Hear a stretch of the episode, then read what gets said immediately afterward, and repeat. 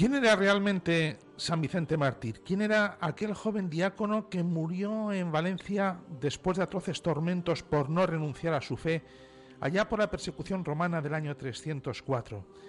¿Qué se sabe de su vida? ¿Quién era Daciano, el jefe militar romano que le juzgó y le interrogó tan brutalmente? ¿Fue un juicio legal? ¿Es verdad que no fue ejecutado? ¿Dónde está enterrado su cuerpo? ¿Qué conclusiones han sacado los forenses del análisis del brazo de San Vicente que se venera en la Catedral de Valencia? ¿Había ya entonces cristianos aquí? ¿Qué documentos históricos prueban el martirio de San Vicente? ¿Cuáles son sus huellas históricamente comprobadas de su paso por Valencia? ¿Por qué tuvo tanta importancia su martirio para la difusión del cristianismo en todo Occidente? ¿Es cierto que el único edificio de Valencia que sigue en uso es precisamente el que acogió sus restos? ¿Qué nos dice San Vicente Mártir a los cristianos de hoy en estos tiempos de persecución para la religión en muchos países? ¿Qué tal amigos? Muy bienvenidos a esta producción de la Fundación Diocesana para las Comunicaciones Sociales, con la que iniciamos una serie divulgativa para dar a conocer a los héroes de nuestra fe. Sí, los héroes de nuestra fe. Aquellos santos y beatos que están en la raíz misma de nuestra fe católica aquí en Valencia, en las raíces mismas de nuestra archidiócesis. Con la ayuda de especialistas e investigadores de lo que fue su vida y de su testimonio de fe, vamos a intentar ofrecerles y a ofrecernos también a nosotros mismos, si nos lo permiten, esta oportunidad para conocer mejor su vida, para admirar su testimonio y para conservar su memoria. Nada mejor que empezar hoy esta serie de héroes de la fe con el patrón de la archidiócesis, San Vicente Mártir. Y vamos a comenzar precisamente con este montaje sonoro de apenas cuatro minutos que nos va a descubrir perfectamente los hitos esenciales de su vida, de su historia y de su devoción posterior. Una realización que nos traen ya Marta Almela, Inma Miñana y Francisco Javier Lerma. Joven valiente de fe sólida e inquebrantable. Ningún verdugo logró que abjurara su fama se propagó de generación en generación. Más de 300 iglesias llevan su nombre. Primer mártir de la iglesia en Valencia. Las actas de su martirio han llegado hasta nuestros días. Vicente, vencedor en el combate de la fe. Héroes de nuestra fe San Vicente Mártir, patrón de la ciudad de Valencia.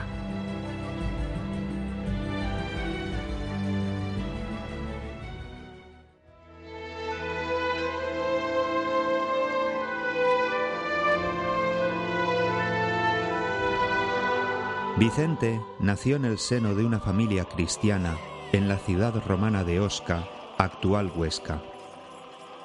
Con 22 años ya era diácono del obispo Valero de César Augusta, hoy Zaragoza. El emperador Diocleciano envió al gobernador Daciano a Hispania para reprimir a los cristianos que se mantuvieran en su fe y no obedecieran al edicto por el que deberían adorar al emperador como si de un dios se tratase. Ante la negativa de Vicente y Valero de adorar al emperador, fueron arrestados y trasladados a Valencia, ciudad poco cristianizada, donde ambos no contaban con tantas simpatías como en el territorio de Zaragoza. Una vez en Valencia y sometidos a juicio, Valero fue condenado al exilio.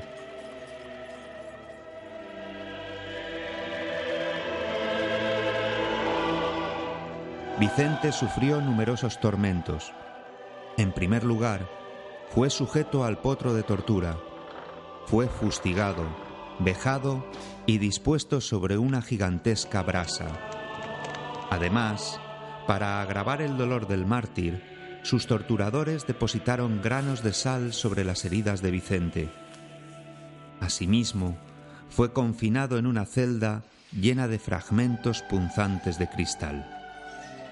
Tras fallecer en prisión, su cuerpo fue expuesto para alimentar a las fieras y posteriormente atado a una piedra de molino y arrojado al mar.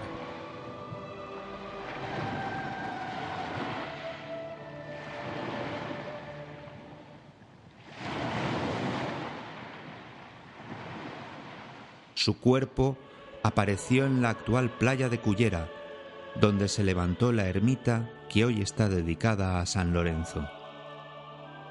De su martirio se conserva una copia de las actas, realizada en la segunda mitad del siglo IV. Encontramos, pues, en Valencia, el primer dato histórico irrefutable de fe cristiana y martirio. Es el primer testimonio de carácter textual que confirma la presencia cristiana en Valencia. La ciudad de Valencia alberga numerosas localizaciones relacionadas con la pasión y el martirio del santo patrón, conocidas como lugares vicentinos y entre los cuales se cuentan la cárcel de San Vicente, la iglesia de San Vicente Mártir, donde se hallaba el muladar al cual fue arrojado su cadáver, o San Vicente de la Roqueta, donde fue enterrado. Durante la invasión musulmana, sus restos fueron trasladados a Lisboa, por lo que el santo también es patrón de Portugal. Tras su muerte y canonización, San Vicente Mártir se erigió en el único santo natural de Hispania, cuya festividad fue agregada a la liturgia católica universal. San Agustín, padre y doctor de la Iglesia Católica, basó cinco sermones en la experiencia espiritual de San Vicente. La iconografía del santo incluye la dalmática de diácono y símbolos de su martirio, como el aspa del potro de tortura o la piedra de molino. En ocasiones, San Vicente aparece representado acompañado de un cuervo, animal que, según la tradición, protegió los restos mortales del santo cuando fueron arrojados a las alimañas. La reliquia del brazo izquierdo de San Vicente mártir se venera en la capilla de la resurrección de la Catedral de Valencia desde el 16 de octubre de 1970.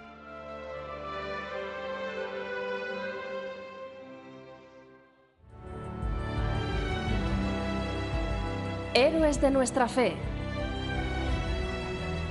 San Vicente Mártir, patrón de la ciudad de Valencia.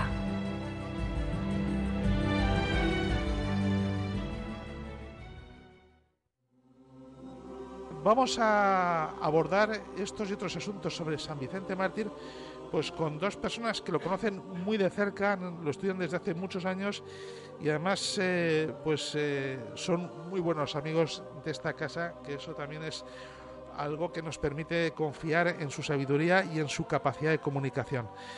Don José Verdeguer es el presidente de la Asociación San Vicente de la Roqueta, Centro de Estudios Vicentinos de Valencia, y es sacerdote, es periodista también, y es el párroco de San Valero y San Vicente Mártir de Valencia. Buenas tardes. Buenas tardes. O sea que mm, en la parroquia dedicada justamente, diremos a los dos protagonistas, al protagonista principal y al coprotagonista de nuestra historia de hoy. Pues muchas gracias, eh, don José Verdeguer, por estar aquí. Y también don Mariano Atrenco, que es párroco de San Martín Obispo y pertenece a la cofradía de la cárcel de San Vicente. Acaba de dar estos días, eh, atrás, hoy es día de San Vicente Mártir, pues una parroquia sobre, una conferencia, perdón, sobre este mismo argumento organizada por la Real Academia de Cultura Valenciana. Don Mariano Atrenco, muy buenas tardes. Muy buenas tardes.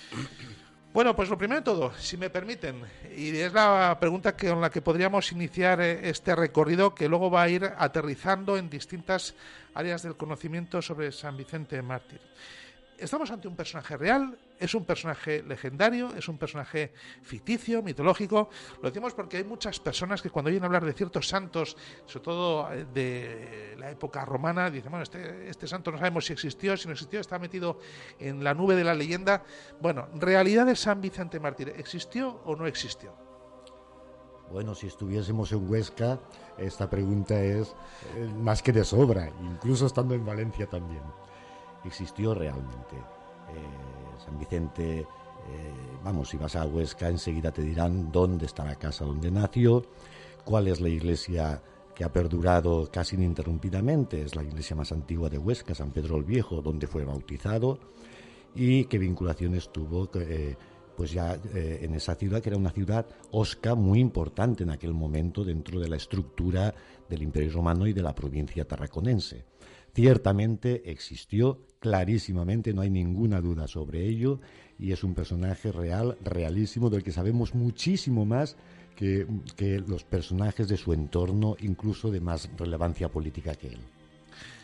Sí, evidentemente, es decir, y, sobre todo lo que, verdad, lo que concierne a su martirio, es verdad que las actas proconsulares propiamente se han perdido, pero eh, vamos, el filón de, lo que es la documentación, por ejemplo, litúrgica, eh, la propia pasio, ¿no? Que, se redactó un poco tiempo después, eh, la extensión ¿no? de, su fama está documentada, está documentada, y bueno, pues ahí tenemos ¿no? la, la pasio pues eh, se asienta ¿no? en, documentos que, hoy están ¿no? en eh, los originales eh, provienen de, de, los monasterios de Santo Domingo de Silos y de San Pedro de Cardeña y están hoy ¿no? en en París y en, y en Londres, ¿no? respectivamente. Es decir, hay una documentación a la que se puede recurrir y, y se ha estudiado, se ha investigado y, vamos, hoy nadie dice que San Vicente fuese ¿no? un mito o un héroe, no sé, legendario. ¿no?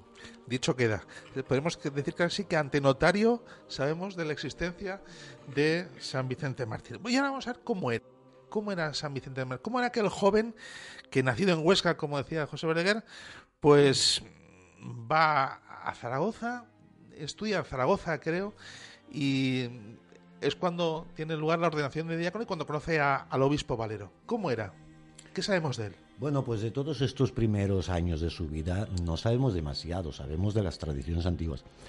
Incluso, con perdón de los de Huesca, tampoco estaba demasiado claro del todo que fuese natural de Huesca. Descendiente de una familia de allí sí que parece que es más seguro esto. Eh, ¿Cómo era físicamente? Pues no lo sabemos, pero sí que sabemos mucho.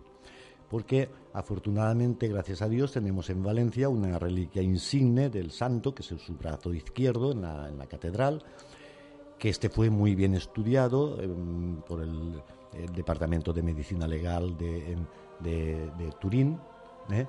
Eh, cuando esta reliquia fue regalada al, arzobispo de Valencia de vuelta al arzobispo de Valencia. Es una, una, historia muy bonita que quizá luego tengamos ocasión y entonces estudió perfectamente, eh, pues desde, desde, los distintos puntos de vista, eh, forense y anatómico y legal, histórico y desde distintos puntos de vista médico, este brazo y sobre él, a partir de esto ya se sabe, en medicina legal y forense, a partir de un huesecito de nada puede reconstruir todo el cuerpo. Entonces sabemos incluso mucho de, su, de su forma física. ¿Qué podríamos decir de él? Eh, por el brazo sabemos que murió mm, no de, muy joven, muy joven. Esto es una cosa también admirable que llama mucho la atención, sobre todo a los, a los jóvenes. Yo he tenido a veces, eh, eh, pues, comentarios de gente joven absolutamente maravillados al conocer el testimonio de San Vicente.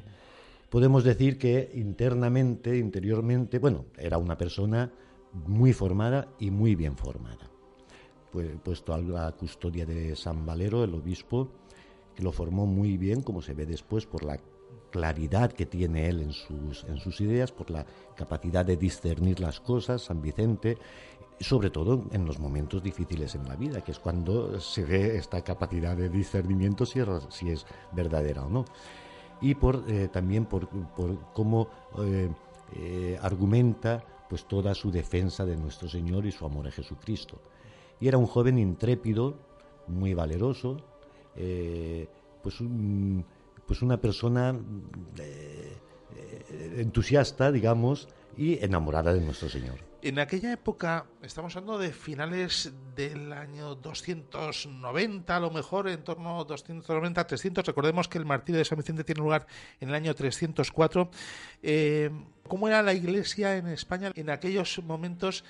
Bueno, hay que tener en cuenta que, estamos hablando ya de iglesias, ¿verdad? En aquella época, en ese salto, ¿verdad? De siglo III, siglo IV, iglesias ya podemos decir eh, formadas ¿eh? como tales decir, que, que alrededor del obispo en Zaragoza, ¿no? La, antigua César Augusta, alrededor de Valero no solo estaba Vicente, ahí había todo un cuerpo también eclesial ya conformado, otros, eh, diáconos, sabemos que él era el protodiácono, ¿eh?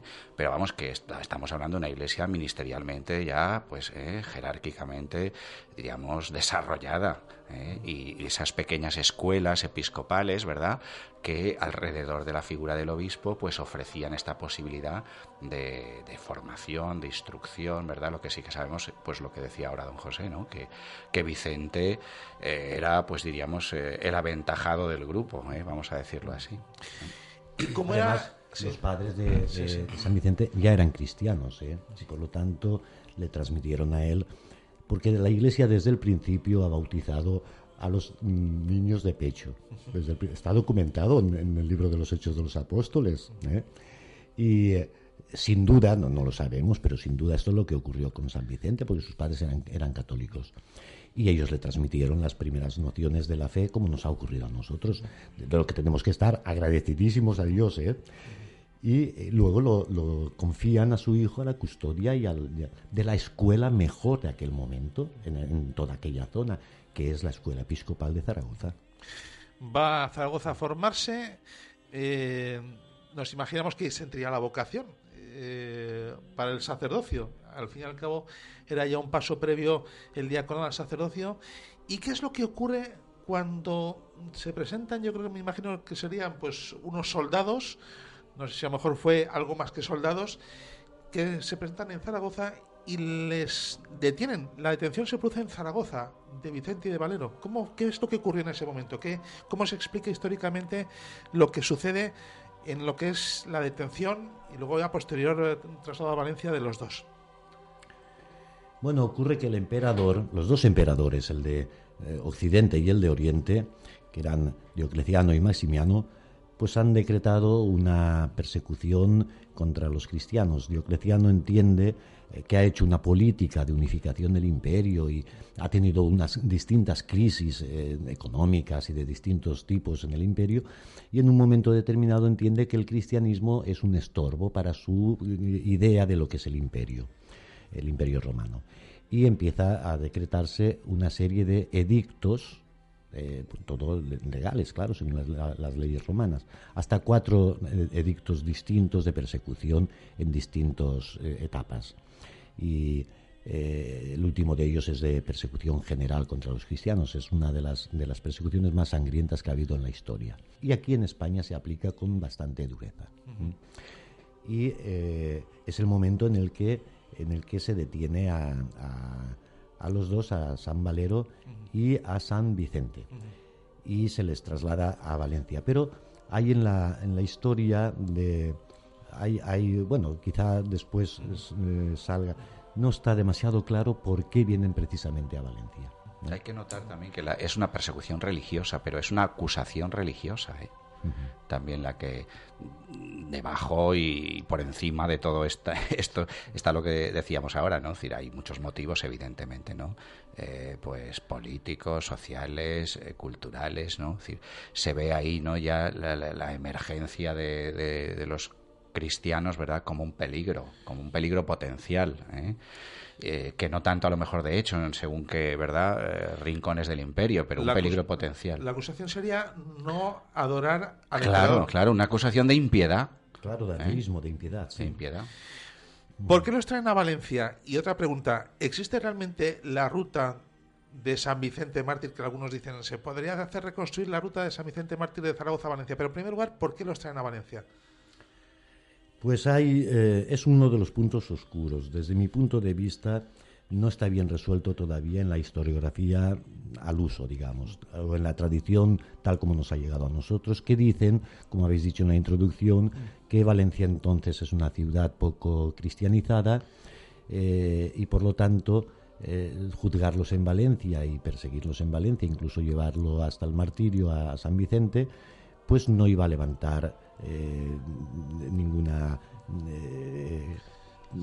revuelta ninguna revuelta social Pero esto no cuadra para nada con las leyes de la persecución que justamente decían lo contrario, que tenían, tenían eh, lo primero que pretendían era que los líderes religiosos abjurasen públicamente ante las comunidades cristianas a fin de desautorizar la fe delante de los, de los fieles. Por lo tanto, esto no cuadra de ningún modo. Tampoco cuadra que, que eh, si Valencia en aquel momento fuese una ciudad poco cristianizada, sería probablemente la única ciudad, probablemente no, con toda seguridad, la única ciudad en todo el imperio con el rango que tenía Valencia, eh, sin comunidad cristiana organizada. Eh, incluso en ciudades de muy al interior, eh, muy continentales al interior, están muy cristianizadas, con, obispo, con bien, bien formadas las comunidades, y una ciudad costera como Valencia, un puerto importante, una ciudad de las características de la fundación de Valencia, que es una ciudad que en ese momento tiene el máximo rango dentro del imperio, es una ciudad de derecho romano, de derecho latino. Eh, no tenga comunidad cristiana. Esto no cuadra de ningún modo. Por lo tanto, yo sospecho, y, lo he escrito en algunas ocasiones, pero todavía eh, no hay documentación, digamos, que corrobore esto. No hay una, una eh, eh, no existe una, una piedra, un documento escrito, de ningún tipo que diga mm, esto que voy a decir ahora, pero yo creo que se puede afirmar acudiendo a argumentos de convergencia. Si vemos este argumento que acabo de decir, de, la, de, cómo se va creciendo el cristianismo en las distintas ciudades del imperio, cómo se va extendiendo, si vemos eh, otros argumentos, en fin, vamos viendo distintos argumentos, los juntas todo, te da la solución de que Valencia en aquel momento era una ciudad muy cristianizada, probablemente, bueno, sin probablemente, tendría ya obispo propio, ah, ciertamente, ciertamente no hubiese, eh, si hubiese sido una ciudad sin cristianos, no se hubiese mantenido la memoria del martirio de San Vicente, ¿eh? esto es evidente, no tendríamos incluso en los testimonios más antiguos escritos cómo se recoge, la comunidad cristiana local recoge el cuerpo de San Vicente, lo entierra con veneración y lo traslada inmediatamente, cuando es posible, a, un lugar más digno. Es decir, había una comunidad que recibe el martirio del santo, una comunidad que está rezando por él eh, cuando está siendo juzgado, etcétera. Y yo sospecho que, vamos, salvo que sea el único caso en todo el Imperio Romano y no es probable, aquí había una comunidad cristiana potente en aquel momento. Bueno, pues es una de las, una de las sorpresas de esas cosas que nos podemos encontrar aquí y como se decía en, términos periodísticos, esto no estaba en el guion, pero realmente así es. No, es una hipótesis más que plausible y además hay también por ahí, ¿verdad? Circula eh, el tema de la cosa del conflicto de jurisdicción entre la tarraconense, ¿verdad? Y, bueno, pues y la cartaginense, que si Valencia, que si estaba justo en el límite, que si el límite más abajo, que si la época histórica. Es verdad que es un poco el, momento ese, ¿no? De, de, de, de cambio, ¿no? pero lo más probable es que fuera, fuera así, fuera por una cosa de conveniencia del propio pretor, a lo mejor que iba va, avanzando, ¿no? Y va, pues aplicando el edicto según tal, y bueno, pues donde va el pretor y pues van los presos y va un poco la aplicación de la justicia, ¿no? Y, donde se sienta el pretor, pues allí es donde se aplica la justicia y aquellos pues fueron trasladados, ¿verdad? Penosamente eh, desde, desde Zaragoza hasta, y por lo que decías, hasta aquí, hasta, hasta Valencia, ¿no? Claro que, hay un señuelo de tradición incontestable del paso de los santos, ¿eh? por, por muchos pueblos que todavía hoy conservan eh, los lugares por donde pasaron Vicente y Valero encadenados. ¿Eso se conserva? Sí, claro, claro. Está Cariñena, está Daroca, eh, está esto la Puebla de Valverde, está Segorbe, es decir, hay un íter de sitios que todavía hoy conservan el nombre de, estos. Fuentes que atribuyen a, los santos en su camino del destierro, eh, lugares eh, donde dicen aquí se sentaron, se sentó San Vicente. cuando lo llevaban preso a Valencia y que eso lo ha mantenido la tradición viva, viva hasta nuestros días desde, desde siglos y siglos.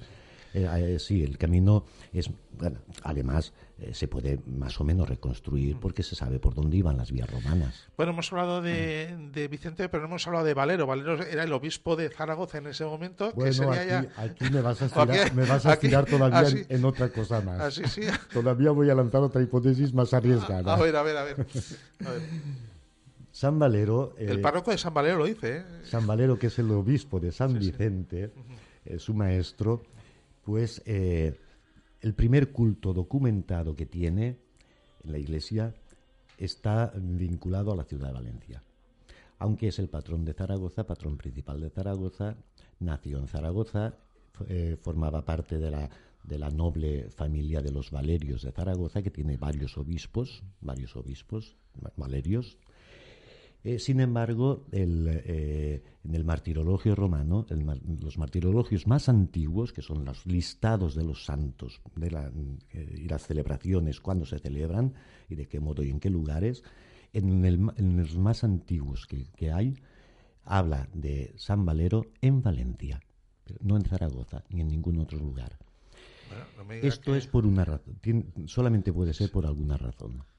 las razones eh, la celebración litúrgica es o en el lugar en el que el santo ha muerto, es decir, donde ha nacido para el cielo, o cuando no se conoce exactamente esto, también en el lugar donde ha nacido en la tierra, o donde ha, donde ha tenido una vinculación especialísima, especialísima. Por ejemplo, donde ha sido obispo. Entonces, quizá eh, yo me atrevo a decir que, quizá el obispo de entonces de, Valencia era Valero. ¿eh? Pero esto no se puede de ningún modo demostrar. ¿eh? es, una hipótesis... es, una, hipótesis muy arriesgada, pero yo creo que no es descabellada. ¿eh? No creo que no es descabellada y creo que esto solucionaría muchas, algunas lagunas que existen, por ejemplo, porque son trasladados desde Zaragoza a Valencia porque él estaría ahí quizás en ese momento. Él estaría en Zaragoza quizás en ese momento, pero, ¿eh? pero quizás fuese ya obispo de Valencia en ese momento. Bueno. Y entonces esto sí que cuadra con todas las leyes de persecución. En Valencia, un proceso contra su obispo y su primer diácono delante de los diocesanos, de los fieles de Valencia, eso cuadra perfectamente con las leyes de persecución. Hacemos un alto en el camino es una porque... hipótesis arriesgada, pero yo creo que no es descabellada del todo. ¿eh? Suena muy bien, ¿eh? Suena muy bien. Hacemos un alto en el camino y enseguida continuamos.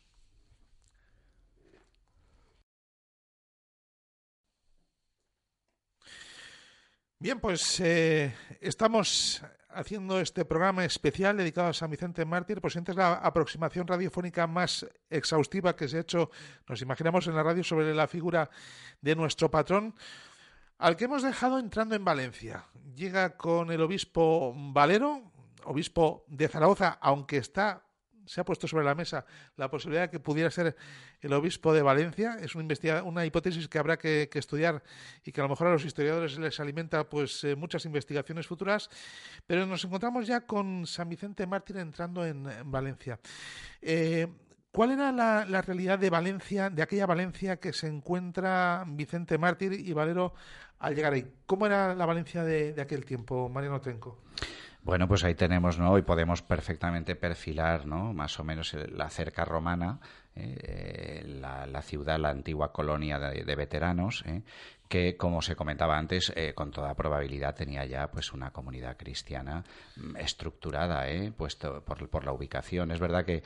La, romana que sería la, zona del casco antiguo de sí, Valencia. Sí, sí, eh, el perímetro Que, que, hoy conocemos ¿eh? como el, centro histórico, no, no, interior, interior, sí, sí, el, primer anillo, vaya, de, muralla, conocido. Y claro, pues lo que comentábamos antes, ¿no? Es decir, aquí había ya seguramente, al ser una ciudad costera, una ciudad fundada estratégicamente, estratégicamente ¿no? a medio camino entre eh, la Cartago Nova y la Magna Tarraco, ¿no? decir, que había, claro que había una comunidad cristiana. ¿eh? Eh, la tradición nos cuenta, y el, relato de, la Pasión nos dice ¿no? que antes de entrar en la ciudad estuvieron, ¿verdad?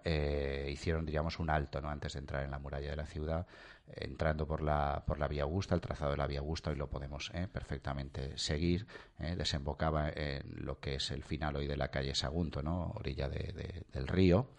Y bueno, pues ahí eh, fueron, diríamos, fue el, el, último, el último tramo, ¿no? La última etapa del, del, camino, ¿no? Hasta entrar por la puerta saguntina, que estaba pues a por decirlo, eh, pues más o menos, ¿no? en lo que es hoy la actual plaza de, Manises, ¿no? La, embocadura de la puerta de la calle Serranos con la plaza Manises, ¿eh? donde está eh, todavía hoy a la deriva la torre de la antigua colegiata de, San Bartolomé, más o menos por ahí, y, bueno, pues de ahí directamente al foro, a la cárcel del foro.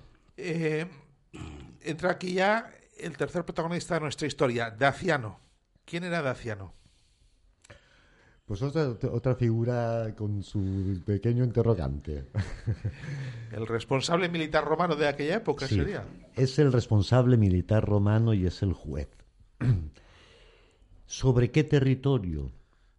Pues al menos eh, no sabemos si sobre toda Hispania o sobre una parte de ella. El caso es que es quien ejecuta la persecución y quien eh, eh, pone en, marcha sobre estos dos, dos, personajes, el obispo y su diácono, las leyes de persecución contra los cristianos. Es juez y responsable militar. Y aquí una de las preguntas que quizás más nos llama la atención. ¿Era normal entonces que los juicios se transcribieran en actas? era normal que lo que es el tormento, el suplicio, las torturas de, Vicente y lo que él va diciendo y lo que le dice el gobernador, en este caso el juez, el responsable de Daciano, quedaran en actas. Era, ¿Por qué se hacen en actas en este caso? No es que era normal, es que era obligado. Eh, se tenía que levantar acta de todo como actualmente. Y eh, no solamente eso, sino que en ocasiones las actas de los, de los mm, juicios son una denuncia tan grande contra los jueces que se mandan destruir los mismos el mismo sistema legal porque no quedaba bien el juez. No porque sí exacto porque no quedaba bien eh, porque se veía que era una injusticia en Eran juicios sumarísimos exactamente eh, no tenemos las actas eh, originales. originales del martirio de, de San Vicente. Tenemos las, las, pasio, los relatos de la pasión, que eh, están basados eh, sin duda, están eh, quien, los, los, primeros que, la, que construyen estas, estas, estos relatos de la pasión tienen en cuenta las actas del martirio. Mm. Decíamos que uno de los documentos más fidedignos sobre la existencia de una persona, en este caso sobre el martirio, es que está en el martirologio romano, está en la liturgia romana desde desde prácticamente desde el mismo siglo IV, ¿eh? desde el mismo siglo IV, el, Filocaliano de Roma, el Octodorum en la Galia, el de Polimnio Silvio en Milán, decir, en Cartago, en Constantinopla, y, sobre y claro todos los calendarios aquí hispanos ¿eh? de, la, primitiva eh, liturgia nuestra, pues pues lo nombran a, San Vicente y nombran a Valencia, porque nombran el el Iket ¿no? el aquí, la hora donde ha acontecido, donde ha de celebrarse, con qué, verdad a veces hasta prescribiendo ¿no? alguna especificidad. Pues aquí tenemos ya a Vicente Mártir, a Valero, a Daciano. ¿Dónde, en qué lugar está Vicente cuando entra aquí y dónde se produce esos interrogatorios? Lo primero que hay es un interrogatorio, ¿no? Entiendo. Mm. Antes de entrar en la parte de los suplicios y de la tortura. Sí, claro, se, se abre el juicio probablemente. Es juicio, realmente es juicio, no es, un interrogatorio de a un detenido, como diríamos, sino que es un juicio, realmente se hace un juicio. es un juicio formal, es un juicio formal amplio, que se realiza en lo que llamaríamos el, martirium del, santo. ¿eh?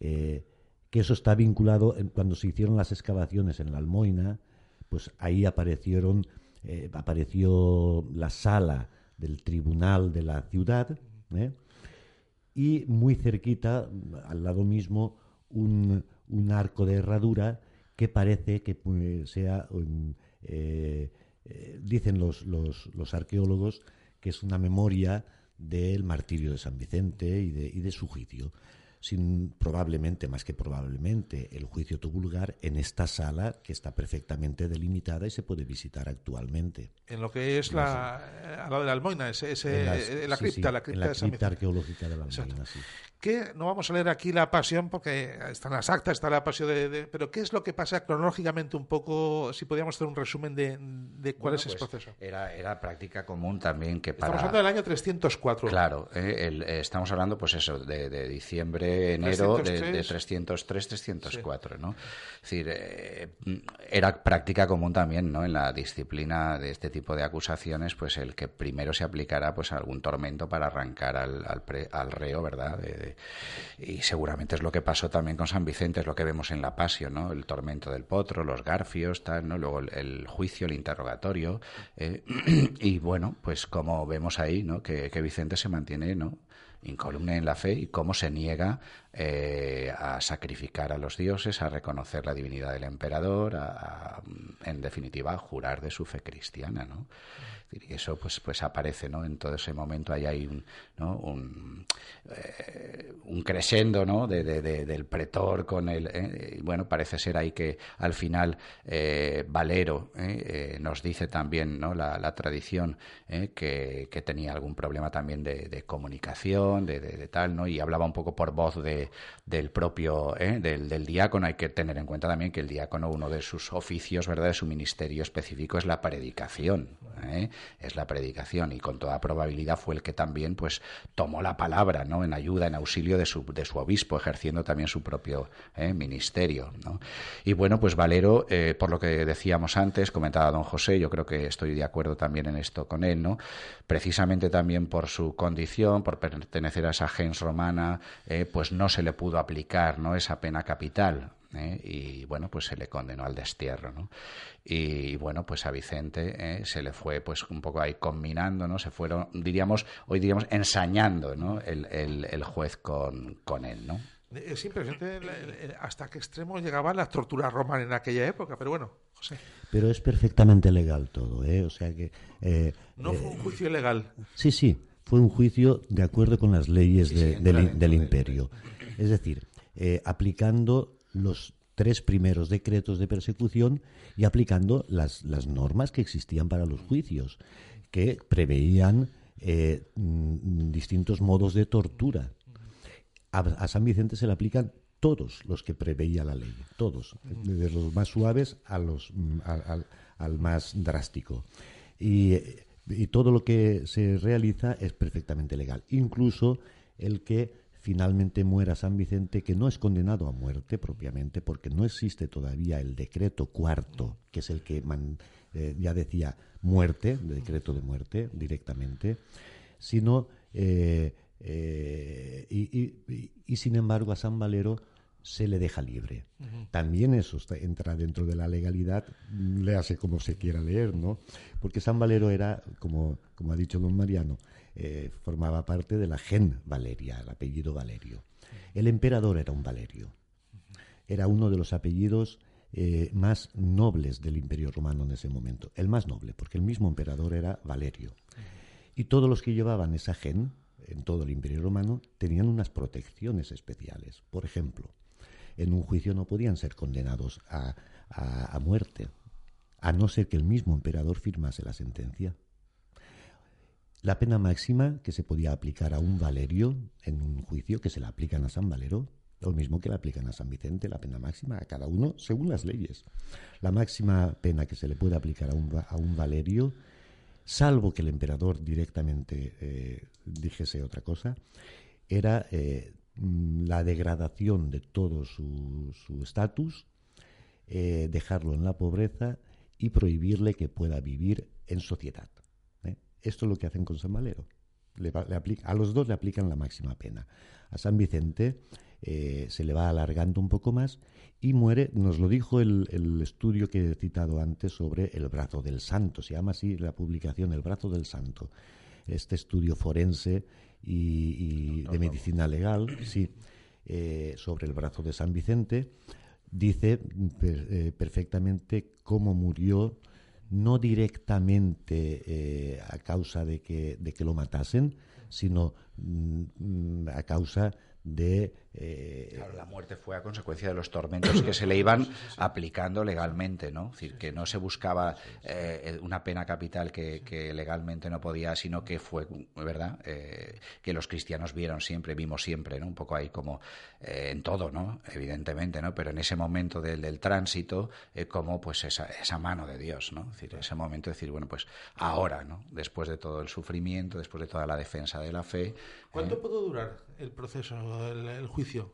No sé si habrá hecho una estimación temporal.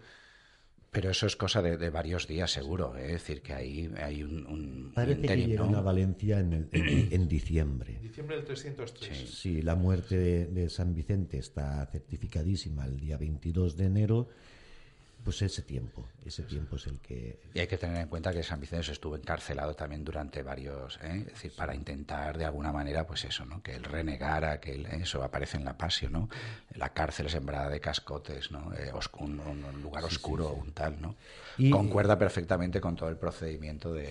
Y luego, mm, humanamente, los dolores de San Vicente fueron terribilísimos. La muerte fue eh, cruelísima una tortura, fue una tortura. Porque fue, ah, diríamos, eh, a consecuencia de como un engangrenamiento general del cuerpo, con quemaduras de primer grado en la mayor parte de su cuerpo. O sea que fue eh, dolorosísima humanamente, según este estudio de que estamos diciendo nos recuerda en este momento casi a nuestro Señor Jesucristo, lo que fue la tortura tremenda agónica que Esto es lo que dice, lo mataron en ese momento. Claro, San Agustín en uno de los, de los sermones que nos han llegado sobre San Vicente, dice, ¿y de dónde sacó la, la fuerza eh, San Vicente? Dice, no de sí mismo ciertamente, sino de Jesucristo que se la entregaba, se la daba. Muere San Vicente y muere el, el, 22 de enero. esa es una fecha que está consolidada, diríamos, está certificada. Clave y fetén. Sí, sí, sí. Es la primera fecha que tenemos, de hecho, ¿verdad?, en la historia de nuestra ciudad, como vamos, incontestable. Efectivamente. Pues esta es la fecha que estamos celebrando hoy, el 22 de enero del año 304 moría San Vicente Ferrer, eh, San Vicente Mártir, y fíjense, ya estoy diciendo yo San Vicente Ferrer, cuánta gente no se equivoca con los dos Vicentes. Luego al final diremos algo al respecto. El cadáver, ¿qué pasó con él? Porque antes de entrar, eh, por cierto, en lo que es la muerte y lo que pasó luego con eh, el cadáver y la piedra de molino y todo ello, pero sobre los lugares, volviendo a los lugares, el lugar donde se produce el juicio era lo que se llama la Almoina hoy, la zona conocida como la Almoina. Es el lugar que se llama la cárcel de San Vicente, donde se conserva una, columna. Donde esa parte también históricamente es real, es eh, posible sin duda, que ahí. Sin, duda, son distintos lugares en los que estuvieron confinados los dos santos, claro, durante, el, durante el tiempo del juicio. Sí, sí, cierto. Además de la, digamos, de la cárcel foral, ¿no? Es decir, la ubicación del pretorio, el lugar de, ¿no? Pues la tradición lo ha movido también, ¿no? Más o menos dentro, claro, siempre dentro del perímetro de, la cerca, ¿no? Pero sí, hoy en, lo que es la, eh, la cárcel de la calle del Mar se conserva una columna allí que la tradición ha marcado siempre, ¿no? Como uno de los, eh, de las columnas en las que Vicente sufrió, ¿verdad? Alguno de estos tormentos previos, ¿no? Que, le llevaron a la muerte. Incluso a lo mejor el, sitio, ¿no? Pues mm, no tanto el lugar, a lo mejor, el, del, juicio físicamente, ¿no? que hoy parece que está mm, pues arqueológicamente más comprobado que fuese ¿no? el, espacio de la Almuina al que antes nos referíamos, pero sí que a lo mejor el momento de la muerte en el lecho famoso, ¿no? pues, pues pudiera ser ¿no? que fuera en los aledaños ¿eh? de, donde está hoy esta columna, ¿no? que, parece ser que también allí el pretor tuviera sus, ¿eh? sus mazmorras o, tal. ¿no? ¿Qué pasa a partir de, la muerte? ¿Qué es lo que pasó cuando San Vicente Mártir muere, deja de existir en aquella celda lóbrega? Como hemos dicho, no fue matado, sino que realmente murió casi de extenuación por las torturas y los dolores atroces que había, que había sufrido. ¿Qué pasó a partir de entonces? Pues pasa una historia preciosa, preciosa, que dejó asombrada a toda la cristiandad. Eh, ocurre Porque que... que hasta aquí realmente el, suplicio había sido como otros mártires a lo mejor lo podrían haber tenido, quizás se llamaba la atención el desgarro tremendo que había podido significar y la resistencia de este hombre totalmente sobrehumana, pero a partir de aquí es cuando empieza ya, diríamos, a, a surgir, no digo la leyenda, sino la devoción a expandirse. ¿Qué pasó? Bueno, lo primero que ocurre es un gran asombro, de, según se van enterando la gente en, las distintas ciudades del imperio, quedan asombrados de ver el valor, la, firmeza, eh, la, no sé, eh, y, la limpieza, la limpieza y el amor a la verdad de este, de este joven, su, su, intrepidez por la verdad y su amor a Jesucristo. Decías que pasó algo hermosísimo. hermoso, muy hermoso. Primero, que es eh, arrojado a un muladar, a un basurero, eh, su cuerpo, a fin de que lo devoren las fieras, para que no quede rastro, y también para escarnio, de lo, sin duda, de la cristiandad local de, la ciudad en aquel momento, fuera de las murallas. Es decir, se prohíbe que se le entierre el cuerpo. ¿eh? Era un procedimiento también habitual en estos casos. habitual. negar la sepultura, ¿no? Entonces eh, ocurre la historia, la historia mm, preciosa que se ha, se ha conservado aquí en Valencia y también se ha conservado en Portugal, tanto en en, el cabo de San Vicente al sur como en la ciudad de Lisboa, que un cuervo protege eh, unos cuervos protegen el cuerpo del santo de las fieras y entonces el gobernador eh, decide mm, que desaparezca el cuerpo todo esto son también argumentos indirectos a favor de que efectivamente había una cristiandad aquí importante, fuerte, porque si no, ¿qué sentido tiene todo esto? ¿Eh? que desaparezca su cuerpo, a fin de que no, se le, no, no pueda ser mm, tenida en cuenta su memoria. Y entonces es cuando se le arroja al mar, eh, mar adentro, con una gran piedra de molino para que se hunda el cuerpo. Las aguas devuelven el cuerpo y los cristianos locales, esto está ya eh, eh, escrito en los documentos más antiguos, ¿eh? recogen el cuerpo y lo entierran. En Cuyera, en la zona de Cuyera parece que es donde, donde pudo salir. Bueno, no sabemos exactamente, pero quizá pudiera ser así. Mm. En Cuyera lo que, lo que ocurre es que en, en ahí, en el siglo V, se construyó un monasterio dedicado a San Vicente quizá ahí se confundan las tradiciones ¿eh? y quizá el cuerpo no recae en Cullera, sino más arriba, más hacia Valencia, pero no lo sabemos del todo. Y es donde se produce una de las cosas más hermosas, que es el sepulcro de San Vicente Mártir, como la comunidad cristiana, esa incipiente comunidad cristiana, esto empieza ya. Más a favor de lo que venimos diciendo, es decir, a San Vicente se le enterró, es decir, a la romana, la salida de la, de, la ciudad, ¿eh? y, en un monumento ya, eh, diríamos, eh, eh, distinguido, distinguido por, por, por, lo que supuso su testimonio y porque ya entonces, pues en Valencia habría, ¿verdad?, ese, ese corpus de, la Iglesia que lo acoge, que lo que estima ¿no? su testimonio y que cuando llega el momento ya de, de, la tolerancia y del reconocimiento y después más adelante, ¿no?, de, de, de la mm, de alguna manera el pues el el presentar ¿no? al cristianismo incluso como la religión oficial, ¿no? pues, pues ya pues, eh, viene un tiempo verdad de libertad y sobre, ese, sobre esa sepultura pues se levanta la, la basílica, ¿eh? la, la, basílica sepulcral del santo, ¿eh? donde está hoy el, el antiguo monasterio ¿no? de, San Vicente, la parroquia de Cristo Rey, ¿no? San Vicente de lo que conocemos todos los valencianos como San Vicente de, la Roqueta. Muy cerquita de la Plaza de España. Esto es. Ese es el lugar principal de la memoria de San Vicente. ¿eh? Ahora, eh, desde siempre, desde el momento en que es conocido el testimonio de San Vicente, su martirio, inmediatamente empieza a ser conocido en todo el imperio con asombro, con asombro, de tal manera que se convierte. Hay tres grandes diáconos en toda la cristiandad primitiva. Uno en Oriente, San Esteban, en Jerusalén. Otro en Roma, San Lorenzo, y otro en, Occidente, San Vicente de Valencia. Son los tres grandes diáconos que la Iglesia en todo el imperio, antes de la división de los cristianos, anterior eh, de, la Iglesia indivisa, antes de que empezasen los cismas en la Iglesia, toda la Iglesia reconocía como los grandes testigos de Jesucristo eh, para todo el mundo. Y hay un dato muy curioso que es bastante desconocido, muy poco después del martirio de San Vicente, en el año 306, solo dos años después, hay un concilio en el norte, un concilio de obispos en el norte de, África, eh, en Cirte. Cirte eh, era una ciudad romana importante que actualmente está en Túnez. ¿eh? Y allí los padres conciliares, los obispos, conocen el testimonio de San Vicente de Valencia.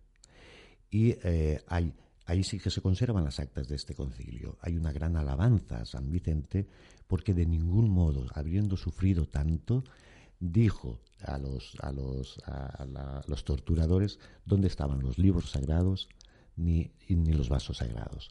Era una de las finalidades de la persecución. Vicente era, como diácono, custodio de los libros sagrados y custodio de los vasos sagrados.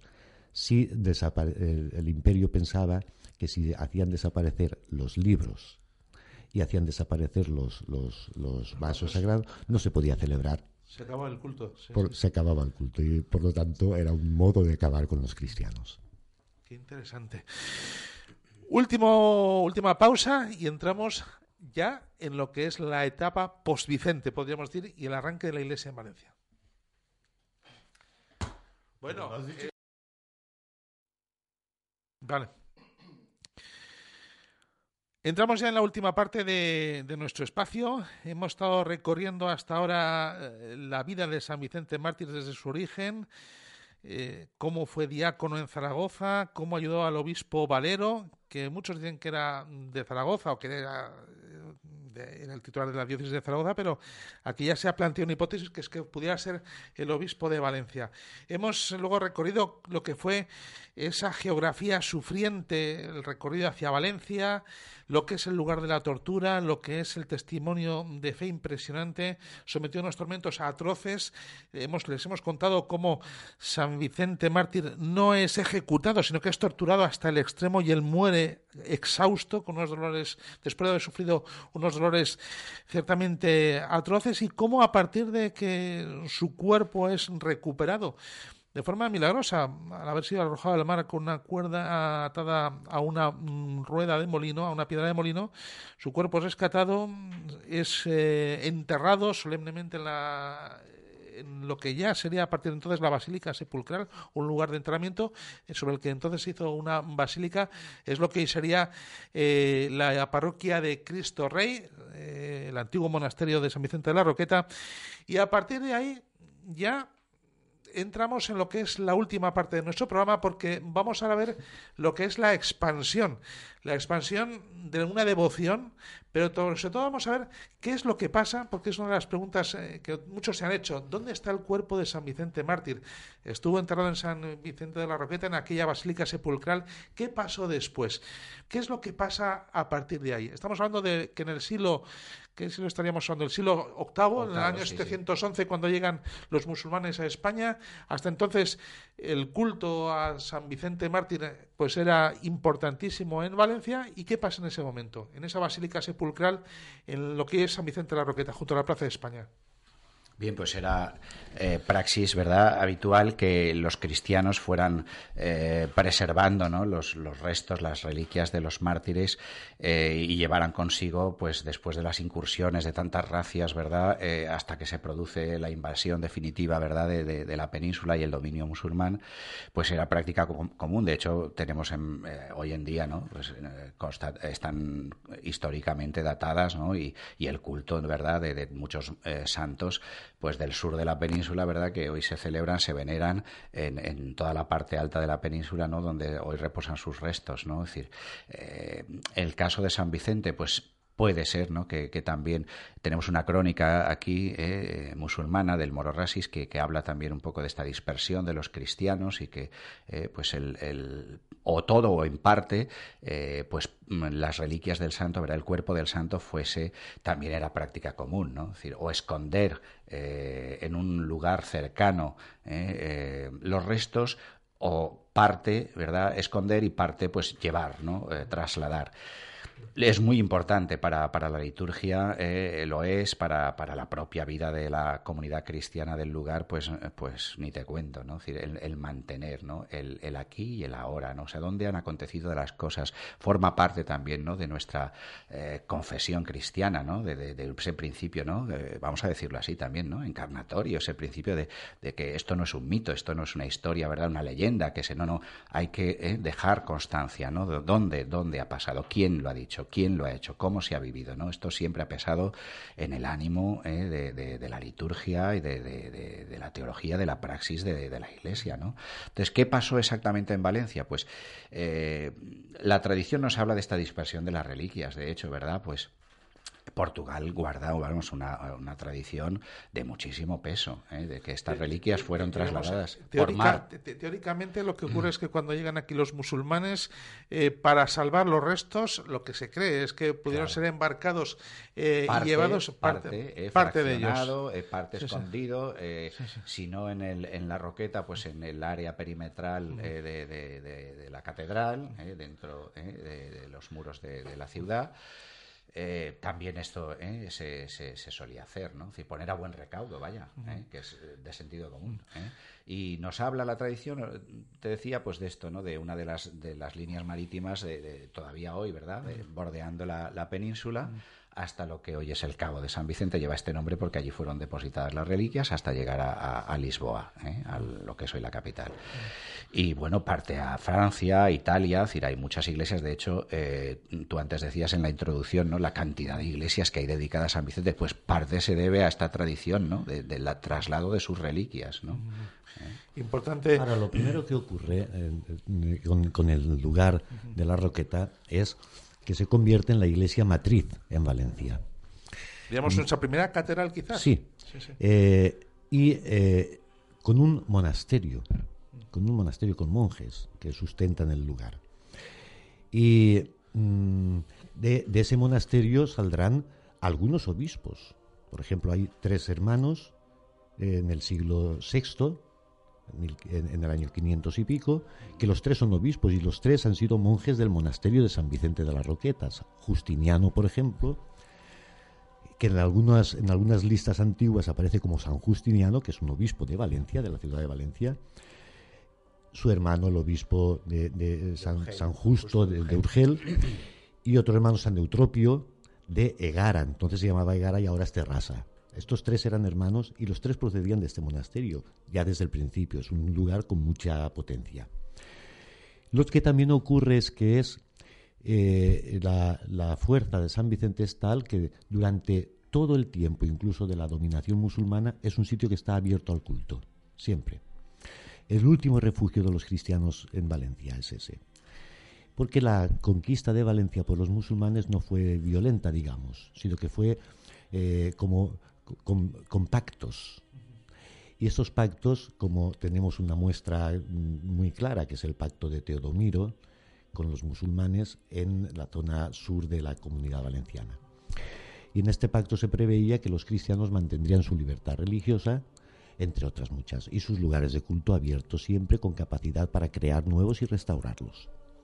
Y esto es lo que así empieza el dominio musulmán. Pero el dominio musulmán no es ninguna tontería. ¿Eh? va a más. Y a veces se pone, eh, se emponzoña, como sabemos y vemos perfectamente en nuestro tiempo. Entonces, también aquí de vez en cuando entran eh, nuevas mm, invasiones musulmanas que son cismas dentro de ellos mismos y que van endureciendo cada vez más la situación y poniendo en una situación cada vez más crítica a los cristianos, que a quienes hacen pagar por ser cristianos, eh, impuestos especiales que no tienen los musulmanes y a quienes eh, hacen pasar por el aro en muchísimos detalles y muchísimas cosas. Poco a poco los van, tirando de la ciudad amurallada y se van refugiando, pues eh, clarísimamente en este monasterio de la Roqueta y en otro lugar, que es la iglesia de Santa María, que no sabemos exactamente cuál era, pero que se, suponemos que es en zona de Campanar. En Campanar, ¿eh? Estas, estos dos lugares. Y entonces, en, estos, en estas ocasiones en las que empieza a endurecerse la situación, es cuando empieza a haber los traslados de, de las reliquias de parte del cuerpo. Como decía don Mariano, es importantísimo esto. El lugar eh, eh, es importantísimo, pero la preservación de los, del testimonio también. Y cuando se ven apretados los cristianos, entonces dicen, bueno, vamos a salvar por lo menos parte. ¿eh? Y esto es lo que ocurre. lo más probable es que posiblemente el cuerpo quedara en ese momento pues fraccionado, lo, que sean los restos, los restos de... Ciertamente ocurrió así. Lo vemos en los santos más recientes, ¿no? Eh, no siempre se han conservado las reliquias, ¿verdad? El cuerpo entero del santo. La, práctica común era pues por la devoción, otras veces por esto, ¿no? Por, por el peligro de la profanación y de la desaparición, pues que se fraccionaran y además todos, es decir, eh, precisamente por lo que decimos, ¿no? De la cercanía, del testimonio del tal, ¿no? El poder tener la reliquia, eh, pues esto, es decir, marca ¿eh? marca, y es importantísimo para una iglesia, ¿no? Eso en esta, en esta época de la que estamos hablando y, en siglos posteriores es de tal importancia que los primeros cristianos en Valencia procuraban enterrarse, si podían, cuanto más cerca de donde estaba el cuerpo del santo, mejor. ¿eh? De tal manera que en, unas excavaciones muy parciales, unas catas que se hicieron en los años 80 del siglo pasado en la Roqueta, en el claustro de la Roqueta, han aparecido varias tumbas que son todavía del siglo IV, cristianas. Sabemos que son del siglo IV, entre otras razones, porque están construidas en zinc, eh, eh, creo que en plomo, eh, una manera de, construir la tumba que a finales del siglo IV deja de hacerse y ya no se vuelve a hacer nunca más.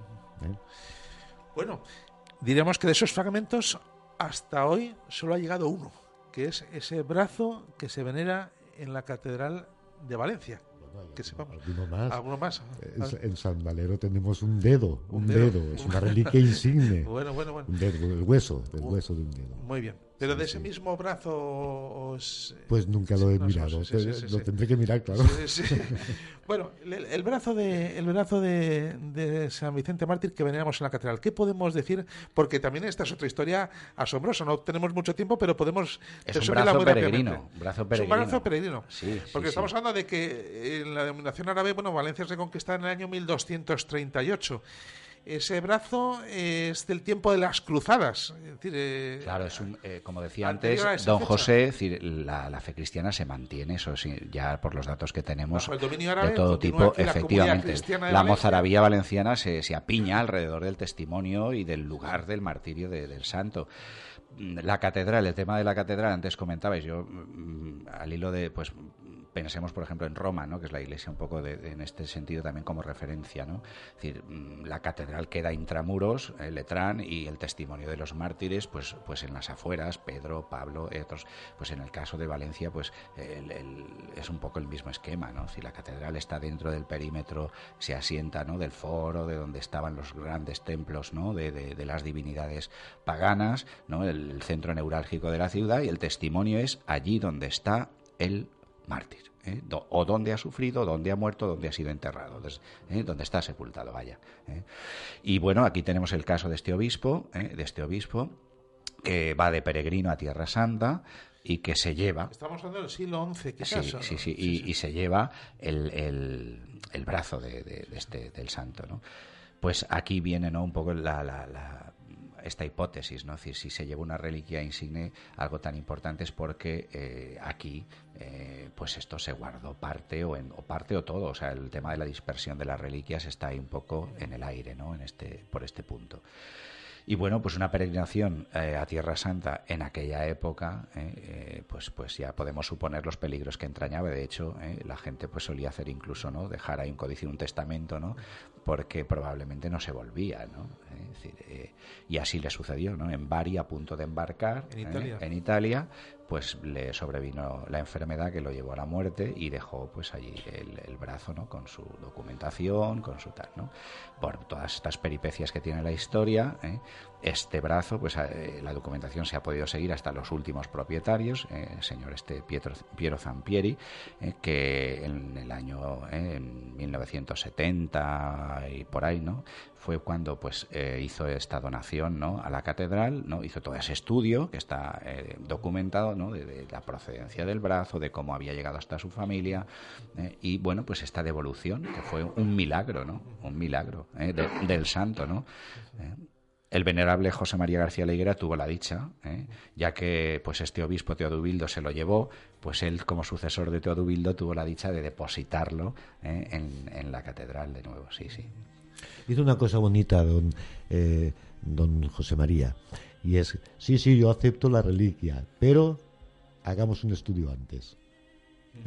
Esto es, importante. estudio forense. Claro, claro. y entonces es que avaló toda la documentación. Claro, es inequívoco los datos que, que, pone. Es un testimonio muy importante también. Llegamos al final, llegamos al final de nuestro programa. Yo no sé si después de que llegó el brazo de San Vicente aquí, hace ahora 45 años, justamente, pues algo más ha pasado sobre San Vicente Mártir. Yo sí que quisiera eh, terminar ya a modo de glosa final, aunque tenemos que hablar algo acerca del martirio, del martirio hoy de los cristianos, que tiene mucho que ver también con lo que pasó San Vicente mártir. El testimonio de San Vicente es el primero, el más fulgurante y el que sobre el que tenemos que volver y decir, él abrió el surco, ¿eh? pero detrás, bueno, se me ocurre, ahora me viene a la memoria, pues Juan de Perusa, eh, Pedro de Saxoferrato, discípulos de San Francisco, también en el mismo lugar, además, donde San Vicente dio testimonio, dieron también, ¿no? Testimonio con, con su propia sangre, es decir, el Beato Francisco eh, Gálvez, eh, San Pedro Pascual, estos Carmelo Volta y Francisco Pinazo, ¿no? Los mártires del siglo XX, decir, la Iglesia Iglesia de Valencia, como lo es la Iglesia siempre de todos los siglos y en todos los lugares y culturas, es una iglesia de mártires. ¿eh? El testimonio supremo es este, ¿no? El de dar la vida como Cristo, ¿no? Dar la vida como Cristo, ¿no? Yo creo que esto es, es inmarcesible, o sea, ese testimonio perenne, ¿no? Es decir, avalar con tu propia vida una creencia ¿eh? que no es una creencia en unos principios, en un estilo de vida sin más, sino en una persona, ¿no? Persona de Jesucristo que, que, ha traspasado este mundo, ¿no? Entregando su vida, muriendo por nosotros, resucitando por y para nosotros. Esto es lo que, ¿verdad? Lo que conmueve la historia, ¿no? Y ojo, no es fanatismo. No, en, vamos, en ningún caso. diga que ser ¿Eh? mártir hoy es ser fanático. Sí, hoy, esta ah. expresión ¿verdad? está tristemente en boca de, todos, ¿no? El tema del fanatismo religioso y tal. El mártir no es un fanático religioso, ¿no? Al mártir no se le ha impuesto por violencia, por eh, no se le ha atropellado su conciencia para eh, ¿no? imponerle unos principios y desde luego no muere, ¿no? Eh, queriendo imponer o, de una manera violenta, ¿no? Atropellando. efectivamente, al contrario, ¿no? Todo lo, todo lo contrario, ¿no? Sí, todo lo contrario. Da la vida, no quita la vida, sino da la vida decir, esto del fanatismo, decir, el mártir es un héroe, un héroe ciertamente, pero un héroe que, con la fuerza de Dios, ¿eh? con la fuerza de Dios, ¿eh? y no mira tanto su propio provecho, su propio, ¿eh? su propia salvación, cuanto el, ofrecerse también como salvación de sus hermanos, ¿no? en unión al, sacrificio de Cristo. ¿no? Esto es muy importante. Reivindicaciones. reivindicaciones pendientes. bueno el lugar, el lugar de, San Vicente de la Roqueta, que es, fíjate, es el edificio más antiguo con continuidad en el uso que tiene la ciudad de Valencia. No hay otro igual. Ni la catedral, que es lo más antiguo que, hay, ni, el Almudín. Desde el siglo ni, IV, sería. Ni nada de nada. Desde el siglo IV no, no hay ningún otro edificio en Valencia que haya pervivido hasta hoy con eh, y, además y además con el mismo uso. Bueno, pues esto es una cosa que... ¿Qué queda de San Vicente Roqueta de aquella época? ¿Qué es lo más antiguo que se puede ver ahí? De aquella época queda poco.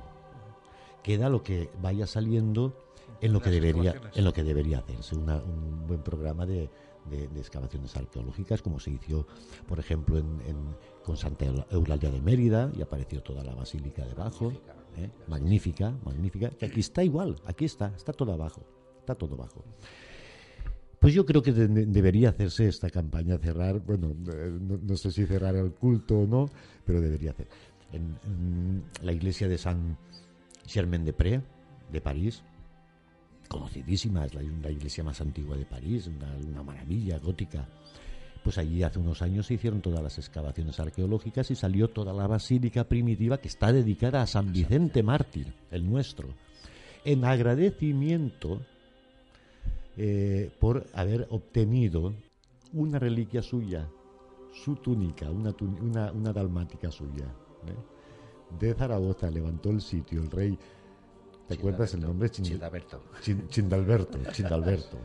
Tenía asediada la ciudad de Zaragoza y solo mm, levantó el sitio y salvó la ciudad cuando le dieron la, la, túnica, de San Vicente. Eso simplemente. Y levantó la, magnífica basílica de San Vicente que hoy es San Germán de Pré. Bueno, se hicieron todas las excavaciones, apareció toda la basílica eh, debajo.